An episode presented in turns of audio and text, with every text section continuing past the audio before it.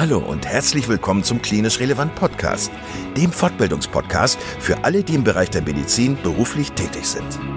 Wir begrüßen dich ganz herzlich zu dieser Folge und freuen uns sehr, dass du heute eingeschaltet hast. Und nochmal ganz kurz, falls du Klinisch Relevant als Fortbildungsplattform noch nicht kennen solltest, laden wir dich ganz herzlich ein, weiterhin unsere Podcasts zu hören, beziehungsweise dich auf www.klinisch-relevant.de einmal umzuschauen. Wir bieten dir zweimal in der Woche neue Fortbildungsinhalte völlig kostenlos an.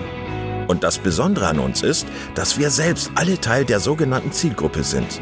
Da wir also alle selber in medizinischen Fachberufen tätig sind, haben wir unsere Beiträge natürlich pharmafrei und völlig unabhängig für dich aufbereitet. Du kannst uns überall da anhören, wo es Podcasts gibt. Und natürlich auch auf unserer Internetseite unter www.klinisch-relevant.de. Hier findest du nicht nur tiefergehende Informationen zu unserem Projekt, sondern auch den Zugang zu unserer Online-Fortbildungsakademie, auf der du weitergehende Audio- und Videofortbildungen buchen kannst. Und bevor wir in den heutigen Beitrag einsteigen, noch der allgemeine Hinweis, dass das Ganze ausdrücklich nicht nur an Ärzte gerichtet ist, sondern an alle, die im Bereich Physiotherapie, Pflegeberufe, Ergotherapie und Logopädie zu tun haben. So, und nun wünschen wir dir ganz viel Spaß und viele Erkenntnisse beim Zuhören. Heute hörst du einen Beitrag, den Dietrich und ich zum Thema Meningitis für den Foam Adventskalender aufgenommen haben, zu dem wir vom Fast Track Podcast eingeladen worden sind. Ich lade dich ganz herzlich ein, dir den äh, Adventskalender, falls du es noch nicht getan hast, einmal anzuschauen und anzuhören. Da gibt es viele coole Sachen zu entdecken, jeden Tag also einen neuen Beitrag aus dem Bereich der äh, medizinischen Fortbildung. Ja, und du hörst heute diesen Beitrag, den wir diesbezüglich aufgenommen haben, wie gesagt, zum Thema Meningitis. Und bevor wir in den Beitrag reinstarten, möchte ich dich gerne darauf hinweisen, dass wir eine Spendenaktion auf unserer Internetseite gestartet haben zugunsten des Bundesverbandes Kinderhospiz. Und ich wollte folgende Rechnung äh, für dich aufmachen. Unsere Podcasts werden im Monat ungefähr 25.000 Mal gestreamt und angenommen, jener, der diese äh, Folgen hört, würde einen Euro spenden, dann würden wir echt ziemlich viel Geld zusammenbekommen. Ähm, ja, denkt doch mal drüber nach. Vielleicht habt ihr ja Lust, ein bisschen Geld zu spenden.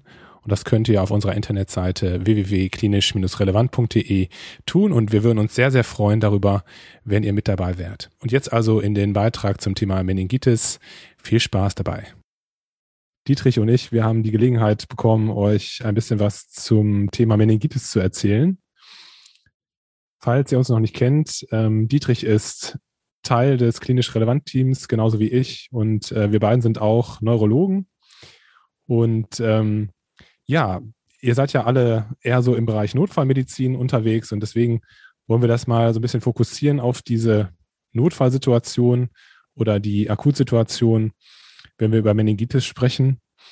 Ähm, Dietrich, äh, mit der Meningitis, wie ist das so gelagert? Also was sind so die ähm, Kernsymptome, die Hauptsymptome, die da eigentlich einen erwarten, wenn man vielleicht einen Patienten im Notfalleinsatz oder in der Notfallambulanz sieht? Ja, Kai, moin erstmal. Das ist eine gute Frage. Also jeder denkt ja bei Meningitis erstmal an äh, die Nackensteifigkeit, den Meningismus und vielleicht noch an äh, Kopfschmerzen und im Idealfall noch Fieber, aber letztlich äh, ist es doch maximal die Hälfte der Patienten, die wirklich alle drei ähm, Symptome bietet. Und gerade bei bewusstlosen Patienten kann diese Nackensteifigkeit auch völlig fehlen. Also da darf man sich nicht ins Boxhorn jagen lassen.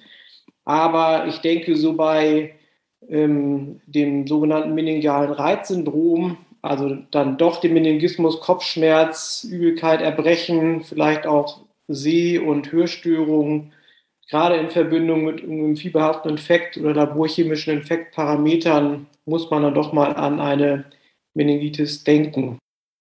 Kannst du dich an den letzten Patienten erinnern mit einer Meningitis, den du vor dir hattest, vor dem Auge? Vor deinem inneren Auge? weil ähm, das mit dem Meningismus ist ja auch so eine Sache manchmal, ne? Also, dass man sich nicht so ganz sicher ist, äh, was habe ich jetzt gerade für eine Konstellation vor mir. Ähm, wie, wie fühlt sich das an, wenn man einen Patienten untersucht, der einen Meningismus hat? Also ich kann mich an den letzten Patienten erinnern mit einer Meningitis. Ähm, Ja, also man, ich teste das ja klassischerweise in Rückenlage und hebt äh, den Kopf, umfasst den Kopf mit beiden Händen und versucht den halt passiv anzuheben. Und ähm, es ist wirklich selten so, dass man den Kopf gar nicht bewegen kann, aber die meisten Patienten mh, geben doch irgendwie Schmerzen an oder geben so ein bisschen Widerstand dann dagegen, was wie gesagt dann im, im Kontext mit den anderen Symptomen immer verdächtig auf ein meningiales Reizzeichen ist.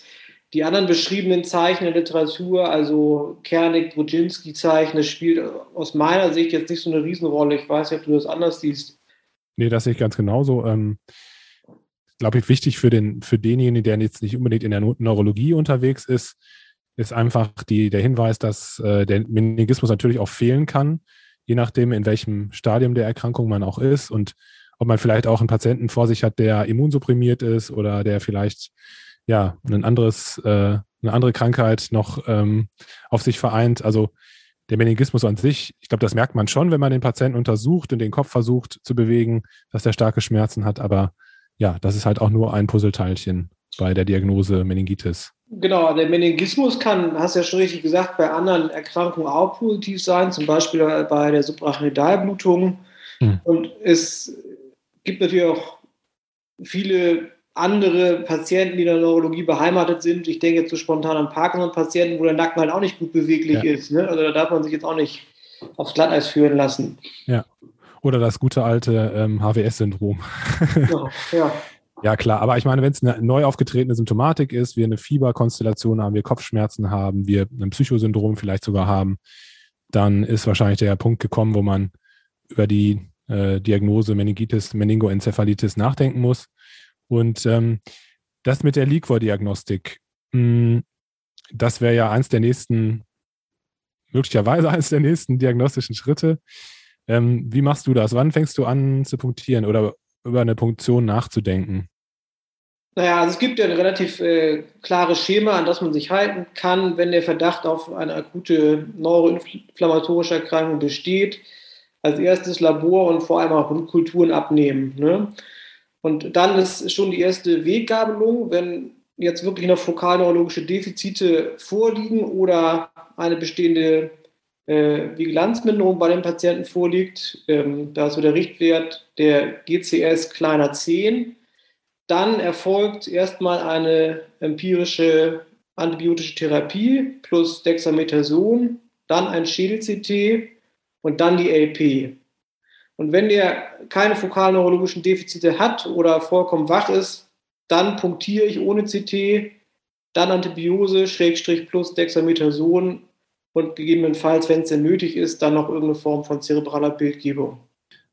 Es gibt ja Patienten, die kann man nicht so einfach punktieren, also aus anatomischen Gründen oder aber aus gerinnungstechnischen Gründen. Wie hart drückst du sozusagen? Also wie, wie wichtig ist dir die LP initial? Also würdest du manche Laborentgleisungen oder Gerinnungsentgleisungen trotzdem tolerieren und punktieren oder wie, wie würdest du es machen? Ja, was heißt Entgleisung? Ne? Also Faustregel ist ja immer 50.000 Thrombozyten NL oder halt der INR größer gleich 1,5 als Grenze ich meine, es besteht natürlich die Möglichkeit, den Patienten vorher zu behandeln, halt empirisch, ne, die Gerinnung zu stabilisieren und dann zu punktieren. Das ist ja eine pragmatische Möglichkeit. Du hast gesagt, das Dexamethason, das würde man auf jeden Fall auch vor der äh, Punktion beziehungsweise schnellstmöglich mit der Antibiotikatherapie anfangen. Bevor wir jetzt nochmal kurz auf das äh, Liquor-Bild vielleicht äh, eingehen, ähm, wie ist das mit, mit der kalkulierten Antibiotikatherapie heutzutage? Wie, wie würde man behandeln? Also das ist ja auch so ein bisschen abhängig davon, äh, ob es ein Kind ist, ob es ein Erwachsener ist, ob es ein Immunsupprimierter ist, ob es jemand ist, der in der Klinik selber die Symptomatik ähm, erworben hat. Ähm, wie gehst du da vor? Boah, jetzt befrage ich dich schon die ganze Zeit hier. Ja. Aber du bist ja auch derjenige, der primär in der, in der Klinik ähm, solche Patienten behandelt. Ja, auch da gibt es ja relativ klare äh, Empfehlungen der Leitlinie. Ich gehe jetzt mal davon aus, dass wir einen, einen in Anführungsstrichen Standarderwachsenen vor uns haben. Ne? Äh, da würde man halt äh, initial einen Cephalosporin der dritten Generation wählen, also zum Beispiel ähm, Ceftriaxon, Initialdosis 4 Gramm. Und weil Ceftriaxon halt diese sogenannte Listerienlücke hat, noch zum Beispiel Ampicillin mit dazugeben Äh, da ist die Leitlinie bei 6 mal 2 Gramm am Tag plus halt Dexamethason. Das sind 10 Milligramm, was man alle sechs Stunden verabreicht. Letzteres hat äh, die Wirksamkeit bei Pneumokokkenmeningitiden gezeigt hinsichtlich Letalität und äh, anderen Defiziten wie Ertaubung. Ob das wirklich eine Pneumokokkenmeningitis äh, wirklich ist, sieht man dem Patienten natürlich nicht an. Das kriegt man dann mittels Gramfärbung und äh, gegebenenfalls Liquor- oder Blutkulturen raus. Und ähm, das wäre erstmal jetzt, wie gesagt, wenn ich denke, es ist eine bakterielle Meningitis, ähm, die Standardtherapie bei Sonderfällen, Voroperationen, Schädel-Hirntraumata ist man natürlich ganz schnell auch bei der Kombination Vancomycin und Meronehmen. Und wenn man den Verdacht hat, dass es eher um ein viral, äh, dann ja eher enzephalitisches Geschehen auch hat, vor allem die Herpes-Simplex-Enzephalitis, wird man natürlich kalkuliert mit Acyclovir behandeln. Klinisch ist es ja wahrscheinlich sehr schwierig zu differenzieren zwischen einer bakteriellen und einer viralen Meningitis, wobei die viralen ähm, Infekte ja auch eher eine Meningoenzephalitis machen, also eher enzephalitische Symptome machen, Psychosyndrom, Krampfanfälle, fokale Defizite in der neurologischen Untersuchung. Wie, wie ist das Liquor-Bild? Also das ist aber die Frage, wann punktiert man, zu welchem Zeitpunkt äh, punktiert man? Ne? Also hat man jetzt gerade ähm, zum Zeitpunkt, zum frühen Zeitpunkt die Untersuchung durchgeführt und ist vielleicht noch nicht im Vollbild der ähm, zellulären Antwort. Aber da gibt es ja auch nochmal so ganz klare äh, Richtlinien, wann spricht was, welches Zellbild für eine virale und wann für eine bakterielle Infektion? Ja, also dass jetzt virale Entzündungen immer gleich ein enzephalitisches Bild machen können, sehe ich ein bisschen anders. Es gibt, das ist eigentlich fast die häufigste Diagnose, muss man sagen, dass man jemanden punktiert, und der dann am häufigsten eine blande virale Meningitis hat, ne? klinisch, ohne dass der irgendwas klinisches, enzephalitisches nachweisbar hat und auch das MR, was man dann ja häufig doch noch macht, irgendeine Form von Enzephalitis aufweist. Das vorab, sonst ähm, ja die typischen Unterschiede, ähm, die finden sich vor allem erstmal in der Zellzahl, wo man sich so als Faustregel merken kann, alles äh, über 1000 Zellen pro Mikroliter und dann vor allem auch ein polymorphkerniges Zellbild spricht für einen bakteriellen Prozess. Ähm, bakterielle Meningitiden haben häufig einen exzessiv erhöhten Proteingehalt im Liquor als Zeichen der Blutliquorschrankenstörung, haben einen niedrigen Glukosespiegel und dafür einen erhöhten Laktatwert. Ähm, bei den viralen Meningitiden, wie gesagt, sind es deutlich niedrigere Zellzahlen, die zwar durchaus auch mal bis zu einigen hundert Zellen äh, betragen, die können auch eine leichten Schrank, leichte Schrankenstörung haben, ähm, aber Glucose und Laktat sind äh, nicht, nicht äh, signifikant verändert. Das wären erstmal so die Key Features anhand des Liquor-Basisbefundes. Wie gesagt, man sollte natürlich auch sowas wie ein Grampräparat äh, anfertigen lassen und entsprechend Liquor- und Blutkulturen abnehmen. Ob jetzt eine systemische ähm, bakterielle Infektion vorliegt, kriegt man ja zum Beispiel auch über andere Parameter wie das äh, Procalcitonin mit raus. In deiner Meinung oder weiß ich, ob es da Richtlinien zu gibt, wie ist das mit dem klinischen Management von den Patienten? Müssen die bei einer klaren Meningitis oder Meningoenzephalitis, müssen die auf eine Überwachungsstation? Kann man die peripher ähm, legen? Ähm, wie ist das mit dem Management der Kontaktpatienten, solange man nicht weiß, welcher, welcher Erreger da eine Rolle spielt?